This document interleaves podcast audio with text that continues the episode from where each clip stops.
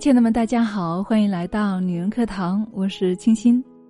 还记得在两年前我们曾经分享的一篇文章吗？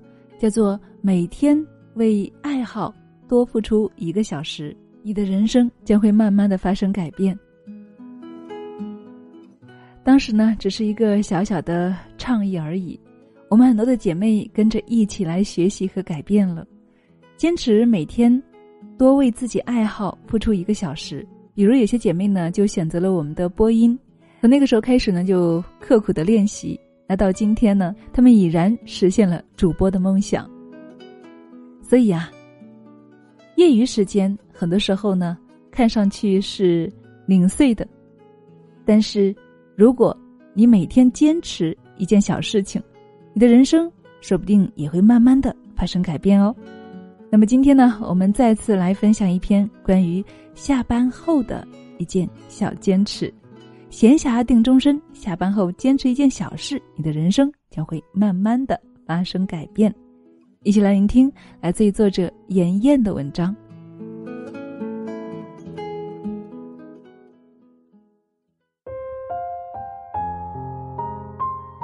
小林是我的发小。当年考大学的时候啊，因为家长的坚持，他选择了自己不喜欢的会计专业。毕业后，因为母亲独身一人在家乡，于是呢，他果断的回到家乡的小县城，进了一家国企，过着朝九晚五的生活。生活看上去是岁月静好，但是小林呢，却一直都有一个摄影梦。小县城的生活是安逸而平静的，他的同事每天下班后。不是打麻将，就是闲聊，或者是刷剧，整天扛着单反到处跑的他呀，变成了一个另类。当他把摄影师这个梦想告诉身边人时，几乎所有人都觉得行不通，有些人最多呵呵一下。后来的日子，他照常上着班，利用下班时间拍着自己喜欢的照片终于啊，功夫不负有心人，他从给人免费拍照片、免费当摄影助理。开始了收费摄影，因为摄影风格是县城少有的小清新，他的人气不断走高，成了县城最火的摄影师。如今的小林呢，辞去了稳定的工作，开了自己的工作室。他说：“虽然如今的工作很忙，也没有以前的工作体面，但是做自己喜欢的工作，每天都过得很幸福。我真的很怕一眼望到头的生活。”很多人都为他的转型感到突然，但我都知道，小林背后耗费的是几乎所有的闲暇时间。短短的几个月，他按下了数十万次快门，拍下了无数张的照片。每天晚上回到家，还要打开软件来修图。我想，就像李尚龙说的那样，每个忽然转型的人都有着许多平静努力却无人问津的时光。和朋友聊过这个话题，下班后的时间你通常都在做些什么呢？有人说刷刷手机、看看综艺、追追剧呗，时间很快就过去了。有人说要不就和朋友约个饭，喝一杯，聊聊八卦，回家就像葛优躺，什么也不做。还有人呢，眼神空洞的回想半天，说感觉就是抱着手机无所事事的度过了。我发现呢，在大部分人的观念里面，下班后的时间似乎只有回家痛快的玩手机、打游戏、煲剧、看抖音，才是对生活最好的慰藉。想起之前看过的一个统计了，一个人的一生如果按照七十二岁计算，其一生中睡觉占了二十年，吃饭六年，生病两年，文体活动八年。工作十四年，而闲暇时间呢有二十二年。那些貌似短暂而不起眼的下班时间，其实占据了你生命的很大部分。当你喊着梦想败给了时间，工作得不到提升时，不如啊问问自己：真的是时间不够，还是你没有利用好呢？胡适先生曾说：“闲暇定终身。”你用你的闲暇来打麻将，你就成了一个赌徒；你用你的闲暇来做社会服务，你也许会成为一个社会改革者；你用你的闲暇去研究历史，你也许能够成为一个史学家。我深以为然。一个人怎样利用下班后的时间，决定了他的未来。胡适先生自己就是这一番言论的践行者。他曾经总结自己一生的成就，说白话文就是出于他对业余时间的充分利用。当时他一有空闲时间，便会思索如何让普通大众听得懂自己的课，并不断的尝试，寻找不同的方法来测试白话文推行的效果。于是啊，在别人闲聊闲逛时，他让白话文占领了中国，成了新文化运动的先驱人物，成就了一番伟业。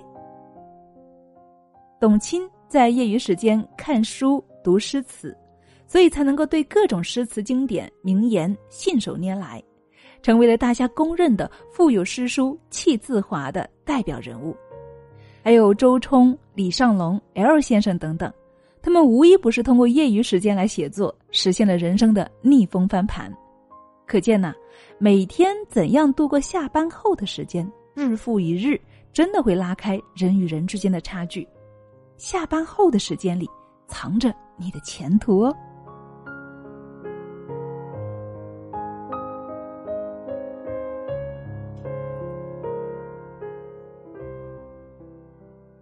我们之前的蜕变一百课程当中啊，我们把普通人的一天分为三个八：八小时工作，八小时睡觉，八小时自由支配。前面两个八，大多数人都差不多。那么人与人之间的区别呢，主要就是第三个自由支配的八个小时所决定了。闲暇时间的重要性不言而喻。在网上呢，还看到过这样一句话。如果一个人能够在下班之后利用闲暇时间坚持一件有益的小事，假以时日，这件事情会以不可思议的方式来回报你，丰富你。是啊，成就再大的人也都是从一件件小事，一天又一天的累积起来的。你所看到的光鲜，都是无数流汗的夜晚组成的。那么，与其浑浑噩噩的度过每一天。不如从现在开始就尝试来利用闲暇时间喽，每天坚持一件小事情，我想你的人生会慢慢的发生改变的。那说到这里啊，很多人又会有问题了，哎呀，我也想啊，可是下班后做点什么好呢？好，那今天呢就和大家分享三件值得坚持的小事情，希望对你有所启发了。第一，关注健康。看到苏醒的一条微博，去姐们家之前，我问了句：“有饭吗？”他回复：“我马上点餐。”我所接触到的新时代女性里面，这已经算是很贤惠的了。参照身边人，发现如今外卖几乎成了都市人就餐的一个常态。曾几何时，外卖还只是工作繁忙之余的偶尔一餐，而现在呢，却变成了很多人的家常饭。因为方便快捷，很多人即使是周末也选择点外卖。但是啊，外卖带来的健康问题却是不可忽视的：不堪入目的卫生环境、不新鲜的食材、难降解的泡沫盒在高温下产生的致癌物，还有餐饮中各种重口味的调料和油盐。长期吃外卖能够致癌，绝不是危言耸听。一日三餐。看似微小，却和健康是息息相关的，值得我们花心思去经营。所以啊，如果你每天下班都是毫无新意的叫外卖、刷手机，不妨呢把饮食作为突破口，利用这段时间为自己做一顿简单健康的饭。要知道，个人健康不是当你生病的时候才想起要早睡早起、少吃外卖、做做运动的。关注健康啊，应该成为你生活的习惯。第二呢，就是培养兴趣了。梁启超曾说：“凡人必定要有娱乐，在正当的工作及研究学问以外呢，换一换空气，找一点娱乐品，精神才提得起来嘛。假使全是义务工作，生活一定是干燥厌烦、无趣味的。一两样或者是两三样娱乐品调剂一下，生活就有趣味多了。的确啊。”平常的工作已经足够劳累了，我们需要培养一些有趣的爱好，才不至于被重压之下的生活拖垮。但是娱乐的方式不应该只是刷刷手机、追追剧了，在网络世界中荒废自我。刷完手机后的无尽空虚感和浪费时间的负罪感，才是对努力生活的你一万点的暴击。娱乐方式千千万，找到能够让你发自内心感到愉悦的和有意义的事情，比如看书、健身、舞蹈、书法等等。希望你能够找到一样事情，一样能够让你发自内心感到愉悦和有意义的事情。对了，除了这些之外啊，还有我们的播音了。我们很多的小伙伴都在播音里面找到了自己的愉悦和有意义。因为微小的乐趣，有时候呢也会成为你抵抗平庸生活的底气。那说到这里呢，我再顺便提一句，我们第二期的线下主播课程又要开始喽！金牌主播孵化营，让你从零到一学会如何播音，如何练出好声音。如果亲爱的你对自己的声音也有更多的要求，对主播也有梦想的话呢，欢迎你一起来参加哦。好，那第三呢，就是提升技能了。张萌在《人生效率手册》中提过一个例子，有个五十多岁的设计师，在即将退休的年纪被公司辞退，工作了大半辈子，原本以为可以领养老金了，可谁知道啊，一张失业单让他成为了失业人员。五十多岁的人还要跟精力充沛的二十多岁的小伙子挤公交跑人才市场。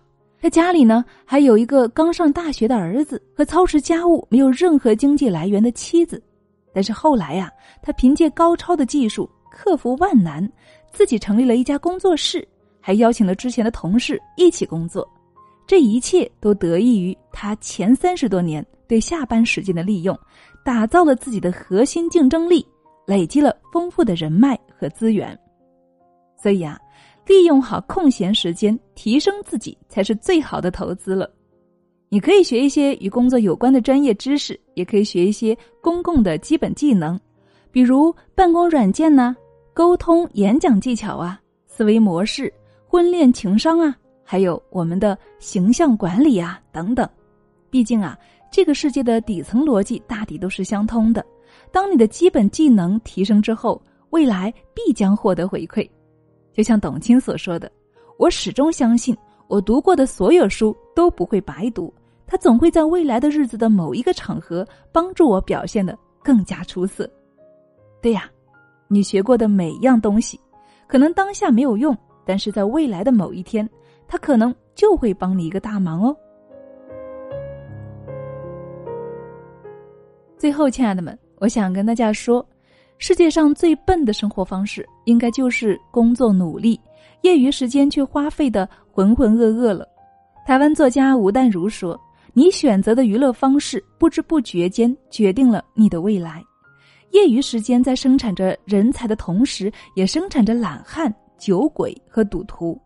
永远不要小看那些闲暇时间，每一天都是一个小点，那么串联起来呢，就构成了一生。”选择一件值得的小事加以坚持，相信它会给你的人生打开新的格局哦。与你共勉，希望可以和亲爱的你一起共同成长哦。